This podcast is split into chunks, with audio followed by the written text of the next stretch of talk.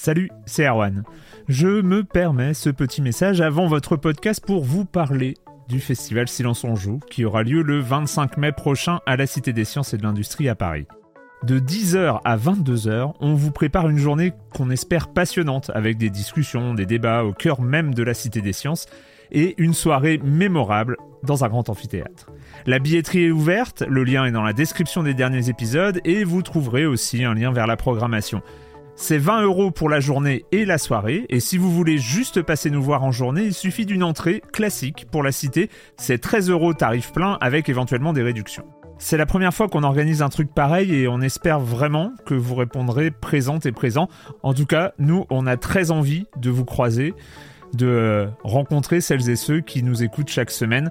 Rendez-vous donc le 25 mai et je vous laisse avec votre épisode de Silence en joue ou de la bande-annonce ou de Gâchette gauche ou de Dans la boucle. Enfin bref, bonne écoute. Hiring for your small business? If you're not looking for professionals on LinkedIn, you're looking in the wrong place. That's like looking for your car keys in a fish tank. LinkedIn helps you hire professionals you can't find anywhere else, even those who aren't actively searching for a new job but might be open to the perfect role. In a given month, over 70% of LinkedIn users don't even visit other leading job sites. So start looking in the right place. With LinkedIn, you can hire professionals like a professional. Post your free job on linkedin.com slash people today. Silence en joue, Erwan Cario, bonjour.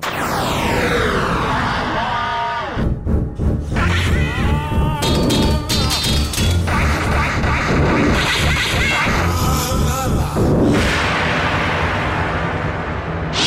Aujourd'hui, on va parler Battlefield Splatterhouse, Dead Rising 2, Virtua Tennis 2009, Fear 2, le jeu de la semaine. On accueillera Monsieur Fall. On parlera aussi de d'un des premiers, en tout cas, c'est pas vraiment le premier, mais d'un des premiers MMO City Builder, euh, donc euh, les euh, genre les SimCity MMO. Et ce sera tout pour cette semaine, mais c'est déjà pas mal. Et je vais commencer en accueillant mes deux chroniqueurs favoris, Clément Apap. Bonjour Clément. Bonjour. Et Patrick Helio de Rogamer.fr. Bonjour Patrick. Bonjour Erwan. On va commencer avec toi Clément et tu reviens sur Battlefield. Tu nous avais parlé d'Electronic Arts la semaine dernière. Oui, et en fait c'est un, prolongement de, des annonces d'Electronic Arts euh, qui donc a confirmé qu'il y aurait deux nouveaux Battlefield qui vont arriver. Battlefield, on se rappelle rapidement, c'est un FPS euh, en équipe. Yep. Euh, en ligne surtout. En ligne surtout, euh, hyper intéressant. Le premier était vraiment bien. Moi, j'avais surtout accroché aux deux.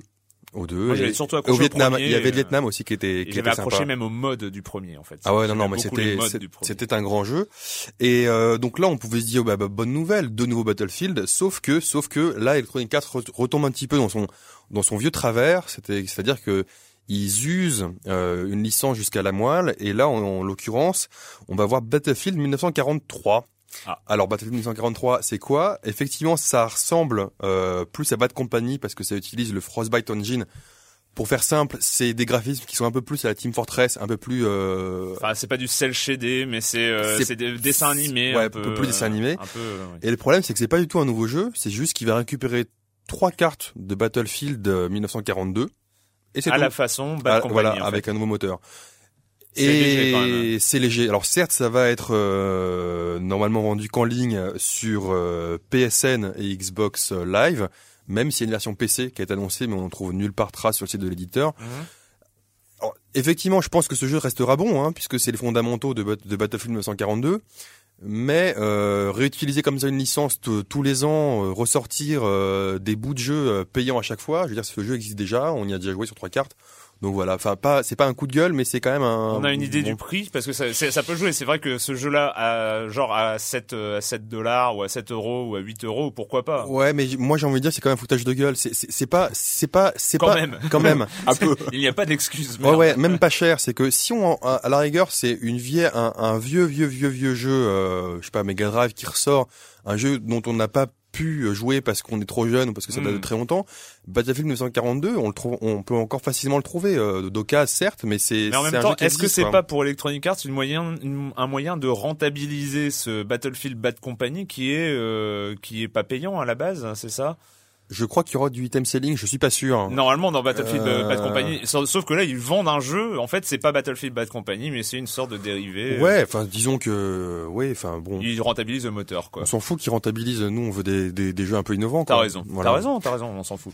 Euh, Splatterhouse, c'est quoi Euh, euh, bah, voilà, c'est c'est exactement la Voilà. bonne question. Ah, c'est la bonne question, Est-ce que vous vous rappelez de Splatterhouse Mm. Alors c'était un jeu qui était sorti euh, au tout début des années 90 sur euh, console NEC et c'était un jeu qui avait fait beaucoup parler de lui parce que c'était un jeu très gore. Ah oui Très très gore et on n'était pas habitué à voir ça à l'époque. sur- hein? En fait, on, incarnait, on incarnait l'espèce de personnage grimé un peu comme le tueur du Vendredi 13 avec un espèce de, de masque comme ça de De hockey. Ok, exactement. Et on, on, on Ah, tuait, on se battait contre des Ah, monstres oui. et on Ah, les, on les oui. déchiquetait. Moi, je crois que je l'ai connu sur Mega Drive. hein. Le 2 est sorti sur Mega Drive. Il y a eu plusieurs titres, mais le, le- premier non, mais je vois, emblématique je, je me rappelais plus était sur NEC. Et donc on savait qu'une une, euh, une nouvelle version était en travail pour euh, pour les, les nouvelles consoles. Hmm. Et là, l'info est tombée euh, via le site Gamasutra, euh, selon laquelle Namco Bandai, qui donc euh, détient les, les droits de la licence, retirait le développement euh, du studio externe qui travaillait sur le, le jeu en question pour le reprendre en interne. D'accord. Bon, ça peut être un peu effrayant hein, de, de, de, de on arrête le projet, on le reprend en interne parce que ça devait pas bien se passer visiblement. C'est vrai que ce que j'en avais vu, pour l'instant, il y a des vidéos, hein, il y a des trailers, etc. qui, qui sont dispo sur le net. Faisait un peu peur. C'est vrai que Mais pas dans le bon sens du terme. voilà, bon exactement. C'était un peu un peu flippant. Donc là, la bonne nouvelle, donc, c'est que Namco Bandai le reprend en interne. Et la rumeur, ce serait que ce serait donc les- les- l'équipe qui travaille sur Afro Samurai qui pourrait Ah, reprendre ah, la main dessus. Ah, Ah, là, ça, là, ça pourrait être Ce qui intéressant. donne euh, voilà ce qui est plutôt une note euh, d'espoir parce que bah, c'est quand même une licence euh, mythique Splatterhouse qui a vraiment marqué les joueurs de l'époque et qui, qui reste un très bon jeu euh, il est disponible sur le virtual console de la de la Wii D'accord. je, vous- je vous je vous conseille vivement de de, de Et puis c'est vrai de que lancer. Afro Samurai a l'air pas mal. Mais là, sympa, ouais. et on voilà donc après c'est toujours le même challenge c'est de reprendre un jeu qui a maintenant une vingtaine d'années qui était en 2D qui était qui était sympa à l'époque, mais de le, re- le remettre au goût Mm. du jour aujourd'hui, c'est un vrai Mm, challenge. mm, On en parlait un peu la semaine dernière de la façon de remettre au goût du jour comme ça des, des, des, des principes, c'est pas toujours évident. Mm. Attendons de voir. Moi, j'espère que le voilà que le, principe de Splatterhouse date, va il être y a- respecté. Il y a pas de bah non parce que là, vu que Oui. On reprend le tout à zéro, visiblement d'accord. repart pas pas complètement à zéro. Je pense qu'ils vont Ouais. reprendre euh, ce qui est déjà développé, mais euh, la date, euh, pas de date. Donc euh, ça va être affaire à suivre. Euh, Splatterhouse. encore plus tard. En tout cas, voilà, on peut se replonger euh, dès maintenant sur les premiers Splatterhouse qui sont excellents. Voilà. D'accord, merci. Le com des coms de la semaine dernière, donc on recevait euh, Camille euh, d'Arkedo, le fondateur d'Arkedo. Donc euh, Cytoplasme qui nous dit merci pour cette émission particulièrement intéressante et joyeuse. J'aime bien l'arcade en général, j'ai beaucoup aimé Nervous Breakdown et j'attends avec impatience Big Bang Mini, quoique je me demande si je ne vais pas l'acheter en import pour la boîte. Acheter en import un jeu français, c'est le comble. Euh, Voilà, bravo en tout cas aux graphistes. C'est vrai que bon, on a la boîte, on est particulièrement fiers et euh, c'est vrai que si vous avez l'occasion de, de Moi, la- moi, d'ailleurs, j'ai juste la boîte, mais, mais, mais ça me plaît. mais ça me plaît. et ça te suffit. Euh, donc euh, oui, si vous avez l'occasion de l'acheter en import ou de le faire euh, ramener, enfin euh, allez-y parce que la boîte vaut vraiment le coup. Euh, Il y a eu des donc Camille était là, était sur nos forums, donc ça c'est ça fait plaisir aussi. Et euh, il y a eu euh, un- toute une conversation sur euh, sur l'aide au studio de jeux vidéo avec un internaute qui demandait, je ne me souviens plus son pseudo, il va m'en vouloir, mais il semble que pour en profiter donc de cette aide, il faut se prévaloir d'un intérêt culturel. Euh, et là, euh, Camille répond, ben voilà, tout est dit. Faire passer nos potacheries arcade pour du culturel demanderait des contorsions intellectuelles un peu trop poussées pour nos neurones tout mous actuellement. Surtout, on, et on touche du bois, on n'en a pas besoin pour le moment, donc on serait gonflé de piquer dans le plat, alors que d'autres ont vraiment la dalle. C'est vrai que Arcado a la chance d'avoir ces jeux qui se retrouvent financés, euh, et donc, euh, bon, on leur souhaite continuer sur cette route. Mais c'est vrai que le côté produit culturel, jeux vidéo, ça pose toujours un petit problème. Et enfin, China Max, que l'on n'avait pas cité depuis au moins trois émissions, hein, il, faut, quand même le, reprendre, hein, celui-là, autrement il va nous en vouloir.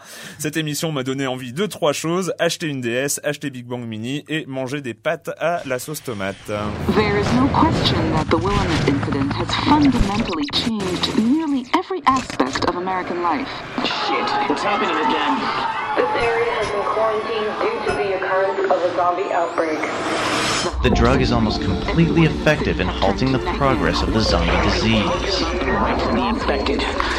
Zombie disease. Oh, des zombies. Mais de quoi s'agit-il? De quoi s'agit-il? Patrick? Dead Rising 2, évidemment. Dead on, a- on Rising attendait euh, depuis longtemps une suite euh, à Dead Rising qui reste, enfin moi à titre personnel, un de mes jeux préférés de, de ces euh, dernières années. C'était vraiment une vraie vraie réussite pour moi. Et Oh, euh, ah, t'es t'es pas non, d'accord non, non, si, si, c'est c'est- Ah, c'est un, c'est un très, bon très, jeu. très bon non, non, jeu. c'est un très bon jeu, mais de là à dire euh, un des moi, meilleurs j'ai- jeux, euh, non, non, mais tu- J'aime tu- beaucoup bien, l'univers, le gameplay ouais. était, était vraiment sympa et même la mécanique de jeu, c'est pas, je sais pas si vous vous rappelez un petit Mm, peu, mm. avec cette, euh, cet aspect non linéaire. hein. On avait euh, un scénario, où on avait des missions qu'on pouvait remplir Ouais. ou pas. Enfin, il y avait vraiment une construction qui était assez osée et puis bah une thématique euh, très fédératrice et, Et du- éminemment sympathique. Et du fritage de zombies à, à C'était la génial. chaîne, Et puis un nombre de personnages affichés à l'écran. Je l'ai relancé il y a pas très longtemps. Il a pas pris une ride. Je trouve qu'il est toujours aussi bluffant sur Xbox 360.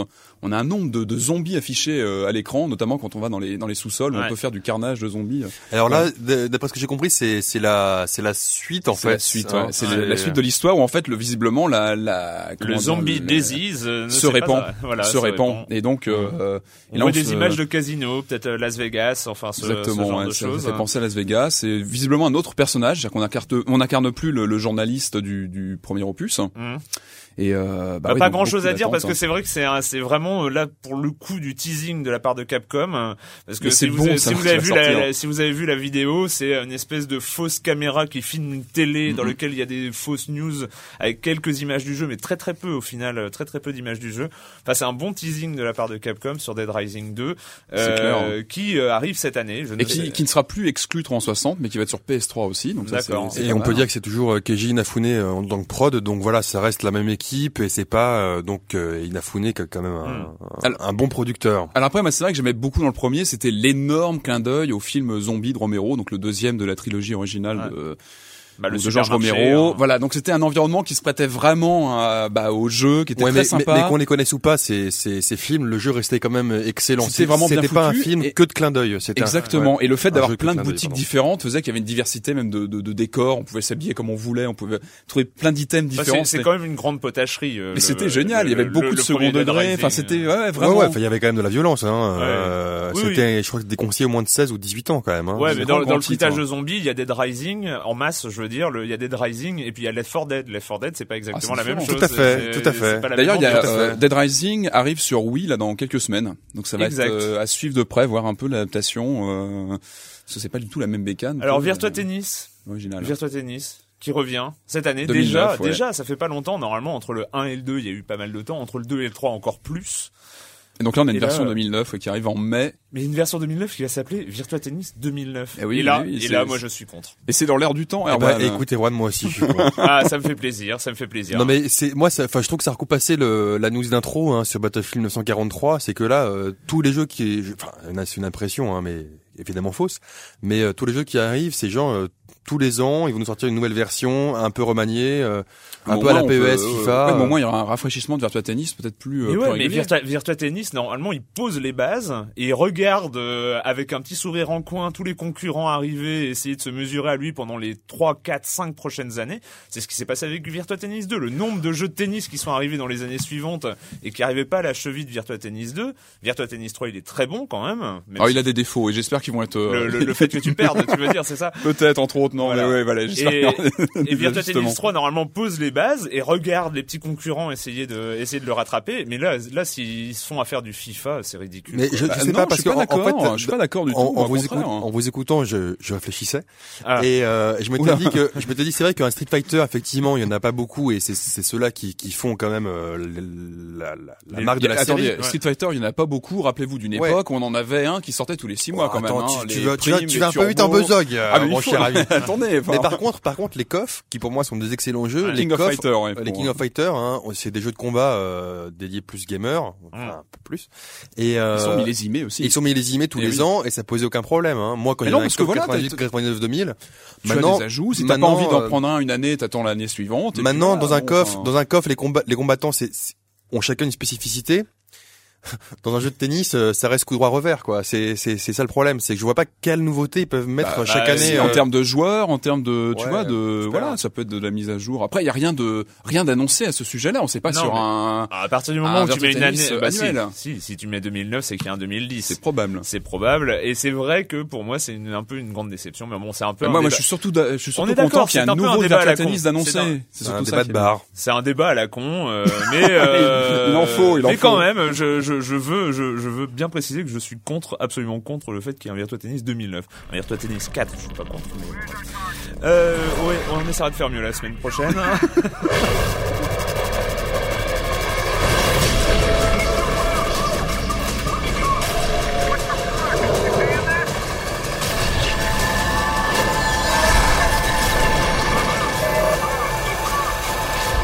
Fear 2 ça fait quelques temps qu'on en parle déjà, on en a déjà parlé dans cette émission, je crois que même la semaine dernière, on a dû évoquer le cas. Euh, on y a joué enfin, ça sort cette semaine, ça sort le vendredi 13. Et euh, bah, qu'est-ce que vous en avez pensé Patrick? Euh, bah ouais, je, je l'ai, je l'ai. En fait, j'avais joué au premier en 2005 hein, Mhm. sur PC j'avais pas joué aux extensions. Il y a eu plusieurs extensions sur le premier. Fear. Euh, donc moi j'étais resté au premier. qui était faite par d'autres développeurs. Exactement, qui avait apporté du multi- multijoueur, etc. Et là, donc, je me suis replongé aujourd'hui, donc trois, quatre ans après, et, euh, et c'est, moi, j'ai bien flippé quand même. J'ai flippé Ouais, j'ai eu des petits moments de stress quand même. Parce que ouais, assez, euh, rappelons, rappelons rapidement ce que c'est. Donc c'est un FPS, Voilà. un FPS. euh, Enfin moi j'ai joué à la partie solo. Il y a une partie multijoueur, donc je ne vais pas m'attendre dessus. Donc c'est un FPS solo qui mélange euh, des scènes d'action de combat euh, assez assez intenses avec un ralentissement du temps à la Matrix ou à la Max Payne, Un bullet time. un bullet time, un slow motion. Et euh, et, et c'est en- c'est entrecoupé de phases euh, assez flippantes, d'apparition, on va dire, d'apparition- d'apparition fantomatique. d'apparition euh, fantomatique. Donc c'est un Qui voilà. arrive toujours là où on s'y On attend pas. attend. En, en général, oui. euh, Donc c'est un jeu, euh, un FPS horreur, on peut dire, on peut le qualifier comme ça, euh, un peu dans la veine des, enfin c'est un comme Doom 3. qui est très intéressant, voilà, moi je trouve par flippant cette, même. cette rupture entre le, le, le grand classicisme de ses décors et de sa mise en scène, on va dire vraiment c'est du, Ouais. euh, du FPS, du FPS, euh, on va dire plutôt moderne, très classique, et ce, ce fantastique qui arrive comme ça dans, dans l'action, Parce que, qui, ce que qui j'ai- fait un clash en termes de voilà d'ambiance qui est assez intéressant. Ce que je trouve intéressant aussi, c'est c'est bah, c'est vraiment dans la lignée du premier Fear, mais c'est euh, c'est ce côté effectivement séparation dans le rythme, c'est-à-dire qu'il y a des scènes un peu d'exploration où c'est vide, où c'est un peu les, inquiétant, et puis d'un d'un coup, Plutôt, t'as- voilà, ambiance, on a euh, un espèce de grésillement de radio, c'est et puis euh, là on se met à voir à c'est- voir des choses Et c'est bien mis en euh, scène. Hein, et c'est bien mis en scène. et le, une des phases complètement euh, explosives où ça arrive dans tous les C'est sens. vrai qu'il y a un euh, super rythme. C'est vrai que les scènes d'action sont super rythmées, je trouve. Alors, C'est très rapide. Après, après, euh, Clément. moi je vais mettre un peu en porte-à-faux. C'est- C'est c'est un jeu, euh, c'est un jeu auquel j'ai j'ai aimé jouer. Euh, ça, je vais pas revenir dessus. Donc, je trouve que le système de combat est vraiment euh, impressionnant et c'était une des forces du premier Fear, c'est-à-dire que les, les personnages euh, humanoïdes qu'on qu'on combat euh, sont, sont assez réactifs, euh, c'est des combats assez violents, Mm. plein de sang, plein machin, donc ça c'est vraiment euh, intéressant. Avec Enfin, une bonne, euh, excuse-moi, avec une bonne intelligence artificielle. Ouais, on trouve ouais, dans, ouais. dans ce Non, non. deuxième volet, Alors, pareil, une intelligence voilà, artificielle. ça, ça c'est une des qualités du, c'est une- surprenant. une des qualités du jeu et ça c'est une qualité certaine. Si on cherche ça dans le jeu, on va être euh, vraiment aux anges. On va être servi. Mais euh, moi je trouve qu'il y a des mais. Le premier, c'est vrai que le c'est un jeu linéaire, c'est-à-dire que c'est un jeu à couloir où en fait on, on- on suit un couloir, on n'a pas vraiment de Comme liberté. euh, il y a beaucoup de FPS dans ce Comme genre. il y a beaucoup de FPS Ouais. dans ce genre, mais notamment Half-Life 2. Half-Life 2, c'est un FPS linéaire, mais mais le chemin qu'on suivait, c'était le chemin que à la place à la place du personnage, si on était dans dans le monde réel, Mm. on aurait suivi ce chemin-là. C'est un On chemin avait envie de le suivre. voilà, on avait envie de le suivre. C'est un chemin naturel, un chemin. C'était le seul chemin, mais les développeurs ont construit le niveau pour que intrinsèquement on ait envie de, de suivre ce chemin-là. Et Alors donc que là, c'est qu'il y a- il y a beaucoup de portes bloquées. alors avec, que là, euh, c'est a mal foutu comme, tout. euh, C'est il- vrai que je me suis paumé. Alors moi, euh, moi, je me rappelle, il y a, il y a un moment où j'ai posé la manette, genre euh, pour aller boire un coup, euh, je ne sais pas quoi faire, lire mes mails. euh, On veut pas le savoir. On veut pas savoir. Et je suis revenu dans le jeu. Et Et en fait, je me suis ouais. rendu compte au bout de 8 minutes que euh, j'avais Bah fait ouais, le, ouais. j'avais été dans le mauvais Et sens. Et parce qu'en plus, un des points quand même assez positifs, euh, c'est que les maps sont très très grandes. Enfin, chaque niveau. Oui, oui, c'est- oui. c'est Mais assez c'est peu diversifié en mais revanche. c'est hein. C'est vrai qu'on est, diversifié. et assez et- et ouais, c'est vrai récurrent en termes de Et c'est vrai que moi, de- je j'adore ces développeurs. Pour moi, ils ont fait euh, Monolith, donc. Monolith, qui ont fait des grands jeux. No One Life Forever, qui pour moi un, Ah, un des meilleurs FPS. Condemned. Condemned. Condemn, 32 aussi, enfin qui étaient Mm. qui étaient des bons FPS. Et celui-là, il est un peu bizarre parce qu'on sent qu'il y a aussi un, on sent qu'ils ont un cahier des charges euh, et qu'ils ont tout coché, les trucs l'un après les autres. C'est genre Ouais, tous les éléments du il faut le passage, moderne. il faut le passage, Ouais. euh, voilà, avec les à l'extérieur, hop, on coche. Il faut le passage avec euh, l'espèce de gros exosquelette, l'espèce de, de gros robot dans lequel Ouais, on rentre et on est costaud, hop, on coche. Et donc, je sais pas si c'est mon mon historique de de, de, de joueur et de critique, mais j'ai l'impression à un moment que voilà, tiens, il manque ça, hop, tiens, on coche. Et j'ai une impression un peu de de, de Ah, déjà vu peut-être. Enfin, moi, vu, c'est ce que j'ai ressenti et- par, rapport au- par rapport au premier, euh, et, et- premier et- volet. et de fausseté parce que dans le Fear 1 on nous expliquait l'histoire qui avançait donc on comprenait l'histoire la petite fille qui était très flippante etc là que- comme l'a dit Patrick ça fait quatre ans qu'on n'a pas joué au premier et Mm. pourtant euh, moi j'y ai joué euh, pas mal Mm. on revient directement dans le jeu on est Oui, on est, qu'en fait, on est paumé, en fait- quoi. En fait, le deuxième On com- commence au moment où le premier finit. Un peu avant, je crois. et- ça, ça- ça- Ouais, un tout petit peu avant, ça se- Enfin, se c'est superpose, c'est hein. vu par un- une autre, euh, Ouais, un ouais, autre œil, ouais. un autre regard, mais je, euh, il, il fait comme si on venait de le quitter, alors que c'est bon, Ouais. euh, les gars, ça Ah, fait puis- quatre ans que c'est fini, C'est vrai, c'est et il vrai nous explique est- pas le scénario. C'est- Moi, c'est un, t- ça a été Et un des problèmes, ah ouais. c'est, euh, parce que euh, notamment tout le, le, le début, le long début du jeu, Mm. euh, on, on doit s'échapper, on est euh, d'un hôpital, d'un, enfin voilà. Et, euh, et le truc, c'est qu'on est un peu euh, paumé, quoi. Bon, d'accord, je m'échappe. Bon, d'accord, il y a, y a quelqu'un qui me suit ou euh, tout ça. Mais pourquoi? Qu'est-ce Ouais, qui on se est passe? Enfin, on est, Et euh, on prend vachement, de- et c'est, euh, il y a le mystère, mais ça ouais, suffit pas. et quoi. l'histoire, elle est, elle est, elle est parsemée un peu à la Bioshock. On doit, on doit récupérer des, des espèces de PDA et lire dedans l'histoire, ce qui est pas mal fait, mais ça prend vachement de temps avant que ça se développe ouais. un peu.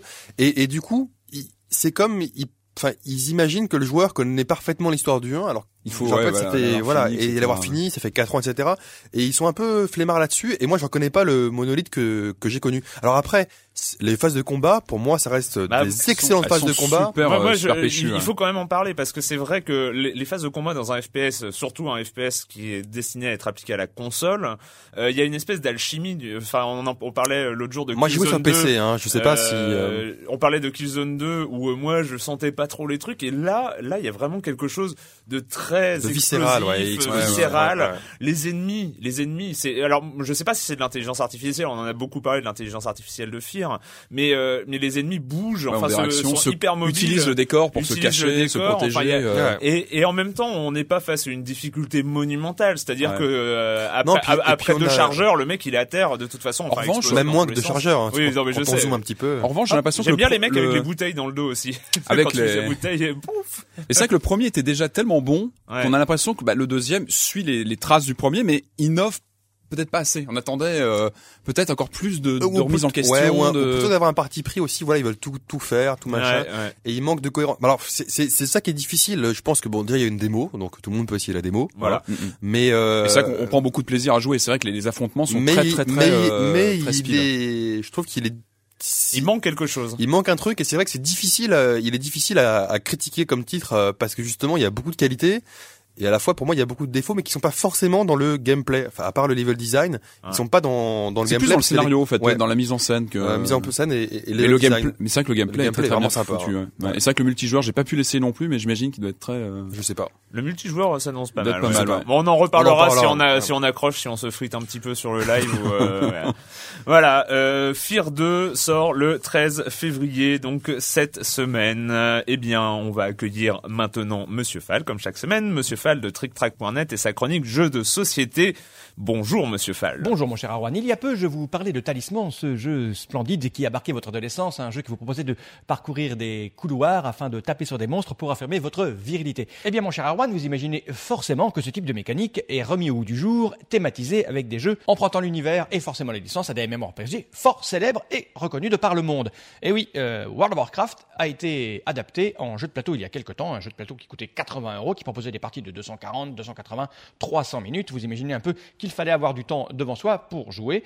Eh bien, Edge Entertainment nous propose là maintenant, tout de suite là maintenant, World of Warcraft, la version dite allégée, la version aventure. Un jeu beaucoup plus familial dans le monde d'Azeroth, bien sûr. Un jeu qui va vous permettre de jouer de 2 à 4 joueurs avec des parties de 60 à 90 minutes, beaucoup plus facile à mettre en place, beaucoup plus facile à, à gérer. Un jeu qui va vous permettre, bien sûr, comme d'habitude, d'aller casser du monstre. Vous jouez un personnage qui va des caractéristiques, des compétences et vous allez évoluer, vous déplacer sur un plateau avec des dés. Quand vous allez tomber sur des cases où il y a des monstres, vous allez simplement leur taper dessus, essayer de récupérer des récompenses et arriver à un certain nombre de récompenses, vous allez gagner la partie. Alors bien sûr, comme dans le jeu de rôle, comme dans le MMORPG, vous avez une notion de niveau. Vous allez avoir euh, la carte de votre personnage devant vous qui est niveau 1. Quand vous allez évoluer, vous allez la retourner, vous allez passer niveau 2. Et si vous continuez l'aventure, forcément, vous allez encore taper du monstre, découvrir des armes magiques, vous allez passer niveau 3. Dans ce cas-là, vous prenez une nouvelle carte de votre personnage, vous la passez sur la table face niveau 3. Et puis vous continuez votre aventure et là, tac, tac, tac, vous tapez sur du monstre et finalement vous allez passer niveau 4 pour devenir très fort plus vite que vos adversaires et tenter de gagner la partie. Voilà mon cher Erwan, vous en avez probablement compris la substance. C'est un jeu simple, facile pour toute la famille.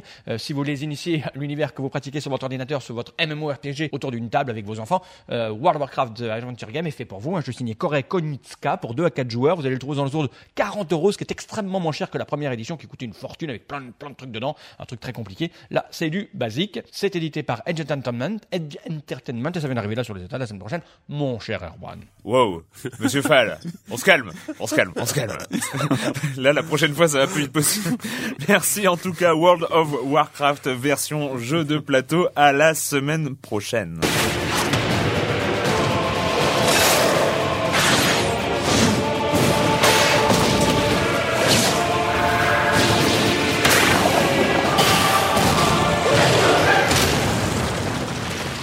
Pourrait parler longuement de, du, du son du jeu vidéo parce qu'en fait avec un son comme ça, mais alors essayez de trouver de quel Donner jeu un titre, ouais, donner un évident. titre, quel genre? Est-ce que c'est un jeu de guerre? Est-ce que c'est un jeu fantastique, un jeu d'heroic fantasy? On n'en sait rien.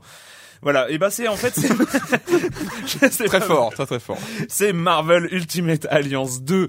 Euh, bon, hein, le premier n'était pas forcément le chef-d'œuvre du siècle, hein, faut Non. bien dire. Le deuxième ne s'annonce pas non plus comme le chef-d'œuvre du siècle. Alors pourquoi est-ce Mais que tu nous en parles, donc. J'en parle, j'en parle. Pourquoi? Parce que euh, la vidéo qui est donc a été dévoilée au Comic Con de New York, euh, qui a eu lieu ce week-end, en fait, bah, montre que ce Ma- Marvel Ultimate Alliance 2 se passe dans l'univers de Ci- Civil War, hein, donc euh, qui est l'une des plus grandes sagas Marvel des dernières années, où Iron Man et Captain America se foutent sur la gueule, et c'est quand même un vrai plaisir. C'est une très très grande euh, euh, partie de l'univers Marvel. Et donc voilà, le son. Le, Donc le- ça parle surtout aux amateurs de, de comics. Oui, voilà, il y a du Wolverine, du Hulk, du Captain America. Les amateurs de jeux vidéo, euh, sinon moins. Mais c'est la même chose, non Non, Ah. Non, tu veux dire le- le- l'univers geek euh, dans son ensemble, euh, voilà. c'est Voilà, Hein voilà. Non mais voilà, Marvel Ultimate Alliance 2, je ne sais même pas quand ça sort, mais euh, en tout cas, je l'attends avec impatience. Wow. Cities XL, on change. Euh, Alors, on change de domaine. ouais, On change de domaine. Cities XL de Monte Cristo, euh, on connaissait les city builders, donc les SimCity-like finalement. Ouais, puisque c'est SimCity en gros qui a, SimCity qui a inventé qui le genre. de, ouais. de Will Wright, c'est Will Wright qui a inventé le genre. Euh, Monte Cristo euh, passe à l'étape supérieure. Et ouais, alors il faut pour situer rapidement qui est Monte Cristo. Donc c'est un, studio de, de développement parisien. Non, je vais, je vais être très rapide. Studio de développement parisien qui on doit des titres comme euh, Silverfall, City Life et Fire Department. D'accord. Voilà. Donc ça, pas, euh, ça, ça, ça resitue. Fire Department, remarque que ça m'avait amusé le premier. ouais, ouais, Ouais. donc ils se sont spécialisés dans ce, ce genre, on va dire, depuis quelque temps, de qu'on appelle de city builder, c'est-à-dire Mm. qu'il consiste à construire des villes. Euh, voilà. Euh, Et donc, voilà. Et donc Cities Et donc, XL. voilà. Donc alors le le l'intérêt principal de de Cities euh, XL, c'est le fait que ce soit un titre qui va être massivement multijoueur, en fait, qui va reposer sur un monde permanent. Euh, Univers persistant. Sur des voilà, sur des, des- un univers persistant en fait sous forme de planètes hein, euh, sur lesquelles les joueurs pourront créer leur ville comme ils le font offline Mhm. dans un jeu classique. hein, À la à la différence que chaque euh, donc chaque planète aura plusieurs villes hein, et donc euh, les Il y joueurs aura des pourront- interactions entre joueurs. Exactement, pourront aller visiter le, la ville d'un d'un d'un- copain pour aller voir un peu comment comment ça se passe, Mhm. etc. Voir bâtir des projets euh, ensemble, voir avoir des relations commerciales entre villes. Donc voilà, ça ouvre beaucoup de perspectives. Sur le euh, papier, sur le papier, moi qui, moi qui aime ce genre de jeu, sur le papier, c'est, c'est un rêve de joueur. Hein. C'est un rêve de joueur. c'est assez osé, ouais. Bah, Donc, c'est euh, surtout un rêve de joueur de city builder parce que la chose la plus Mais en- en- frustrante en fait- quand t'as bah oui, ça, construit c'est ta que- ville, la mégalopole de rêve. et avec personne ne peut l'avoir. Au-delà, ouais. au-delà, Eh au-delà du city build- build- builder de base, le city builder de base, c'est euh, vraiment normalement euh, la construction d'une ville. Là, il y a aussi toute la notion de d'économie Mm. euh, Ouais, de- commune, interpénétrée en- entre les joueurs. ça, Et ça ça, va c'est super intéressant. Moi, j'avais adoré euh, Capitalism sur sur PC, un jeu de gestion euh, vrai, vraiment vrai, ouais. indépassable et indépassé pour l'instant, mais qui était vraiment fondé sur sur l'économie. Et, et là, pour moi, ça mélange les deux. C'est super intéressant, surtout que le moteur du jeu 3D euh, qu'on a déjà connu euh, dans le passé avec le premier City Builder de, de Monte Cristo Mhm. il y a quelques années. City Life, non City Life, je crois, Ouais, voilà, ouais, et- était, était vraiment pas mal. C'était Mm. la première Ah ouais. fois qu'on avait dans, je sais pas si vous vous rappelez, dans SimCity, et c'était c'était toujours le, le modèle américain, c'est-à-dire euh, à angle droit. Ouais, ouais. Là, on pouvait vraiment créer des, des, des volumes comme on voulait, une ville qui ressemblait plus à, à ce qu'on avait en tête. Moi, j'aimais pas trop le système de communauté. C'était dans celui-là où il y avait des communautés. Ouais, non, mais euh, il était, il était pas, il était pas parfait. Mais en tout cas, moi, je l'attends de, de pied ferme. Mais c'est vrai que euh, c'est pas le premier à faire, euh, à faire, euh, à faire du, du multijoueur en, en city builder puisque euh, Il y avait Star Peace. il y avait Star Peace en, ouais, en, en fin 2000, début 2001, qui était déjà édité par Monte Cristo. C'était Mm. pas le développeur, Oui, voilà, c'est ça. mais euh, ni, les, ni le distributeur, mais c'était édité par Monte Cristo et c'était déjà à la base assez intéressant. Donc on peut imaginer que avec euh, le succès de des MMO à côté, ils ont décidé Et, de et capitaliser dessus. surtout, hein. c'est vrai que gérer une économie d'une ville dans offline, donc où t'es tout seul, où t'as, euh, tu dois gérer tous les besoins, les, les finances, etc. Et gérer l'économie d'une ville dans un cadre. Ça ressemble euh, plus à, la- à la multijoueur, réalité déjà. euh, en fait, je, me rappelle à à l'époque dans Star Peace, tu pouvais euh, finalement avoir un monopole ou euh, enfin un quasi monopole, gérer les cours des, des matières, etc. Pour finalement ne produire qu'un seul. Enfin, c'était, Ah ouais. il y avait des choses, des mécanismes intéressant. assez intéressants. Mais alors moi effectivement sur le papier ça me plaît euh, admirablement, mais euh, c'est un projet comme ça ça peut se croûter lamentablement aussi. Hein, C'est sur, ça, euh, le- sur quelques beau détails. en tout cas. C'est en tout ça, cas, moi, le- moi, c'est pas mon genre de jeu. J'avoue que c'est pas mon. Mais le fait de l'avoir vu tourner, de voir que graphiquement ça tenait vraiment la route, c'est-à-dire qu'on va se balader dans la ville d'un copain, bah c'est c'est vraiment, euh, ça se tient vraiment graphiquement. Euh, le donc les développeurs euh, donc préparent plusieurs business models, donc à base ou bien de jeux offline ou bien d'abonnements mensuels qu'on va pouvoir euh, prendre, de l'item selling. Enfin, Alors de l'item selling, moi je, je suis un peu dubitatif sur l'item selling dans un city builder, ça me fait un peu peur bah, en fait. après non, tu peux avant. Enfin, Acheter des bâtiments ou acheter Ouais, euh, State effectivement, Building. ouais, euh. ouais, des- Je pense qu'il y a, ouais, il y a des, il y a des choses à, à créer. Tu peux, La tu Tour peux Eiffel, vendre des, des éléments de jeu, etc. Et non, ce qui va vraiment être intéressant, c'est l'interaction entre les joueurs. Ça va vraiment être, très Et, euh, intéressant ouais, à ouais, suivre. ouais. S'il y a des joueurs. Si- Mais bon, c'est c'est c'est ce qu'on c'est ce qu'on leur souhaite, hein, que on leur, leur- on leur- on leur que leur souhaite. jeu soit bon et, et qu'on y joue quoi. D'accord. Eh ben on en a fini cette semaine Cities XL donc de Monte Cristo qui est prévu pour cette année, je crois, ou Ouais, c'est ça, normalement, euh, Ouais. dans les mois qui viennent. là, dans les mois qui viennent. hein. Et on en a fini cette semaine pour le jeu vidéo et la question rituelle. Et quand vous ne jouez pas, vous faites quoi, Clément? Alors euh, du bouquin encore. Alors j'ai fini le bouquin dont j'avais parlé la semaine dernière, qui est vraiment euh, vraiment fabuleux. Donc je répète ce que c'était, je le conseille vraiment. C'est Charge d'âme de Romain Gary, vraiment un roman hallucinant. Et donc j'ai réattaqué une un classique de, de la SF, Fondation de, de Asimov, Mhm. un, un classique parmi les classiques et qui bizarrement moi m'était un peu tombé des mains euh, quand je l'avais commencé il y, a, il y a quelques années, mais parce que j'en lisais plusieurs en parallèle et donc il m'était tombé des mains et je comprends pas pourquoi il m'est tombé des mains parce que là je- j'ai attaqué et vraiment c'est je comprends pourquoi c'est un classique par- par- parmi les classiques. voilà donc euh, Fondation de, de, de Asimov. Patrick Et ben moi, je, je continue en fait à, explorer entre deux comics que tu me passes, Arwan. Aussi les mangas, je continue. Donc là, on m'a passé euh, une série qui s'appelle Igonjima et euh, qui est plutôt pas mal. C'est une histoire de vampire. Euh, qui se passe sur une île euh, qui vit encore La dernière fois aussi, c'était pas une histoire de non, vampire non, non, Ah c'était, euh, j'avais parlé de Gantz la dernière fois. Ah oui, d'accord. qui était plutôt un mix huis clos, huis clos Ah oui, c'est vrai, oui, oui, oui, euh, c'est ça. C'est complètement ça. différent. Oui, oui, non, pardon. Donc là, c'est une histoire de vampire euh, qui se passe sur une île qui restait encore à l'ère féodale. Et euh, c'est publié aux éditions Soleil. C'est vraiment pas mal. Je suis encore au tout début, mais euh, en tout cas, il y a une graphiquement, c'est très très euh, euh, osé, on va dire. D'accord. Euh, voilà, c'est- plutôt bien foutu. Donc Le euh, comics de la semaine hein, pour moi parce que ça, ça devient la rubrique. euh, on est habitué. Euh, non, c'est juste le, le tome 3, c'est en français donc cette fois-ci c'est le tome 3 de Criminal qui est sorti. Donc Criminal, c'est la série chez Marvel de Ed Brubaker qui est donc du polar, du polar très très noir. Euh, le tome 1 était formidable, le tome 2 était un peu moins formidable que le tome 1 mais très bien quand même et là le tome 3 est je trouve est vraiment très intéressant. C'est en trois parties, c'est la même histoire vue de, de trois personnages différents. On trouve un boxeur dans la mafia, euh, quelques, enfin plein d'histoires euh, qui s'enchevêtrent. Et franchement, je conseille, ça vient de sortir et je crois que c'est chez Delcourt. Et bien voilà, on se retrouve. Ah oui, pardon, j'avais oublié de préciser, pas de silence on joue la semaine prochaine euh, pour cause de vacances de Libé Labo et on les comprend et on va en profiter pour faire de même. Euh, donc on se retrouve dans deux semaines pour parler jeux vidéo sur Libé Labo.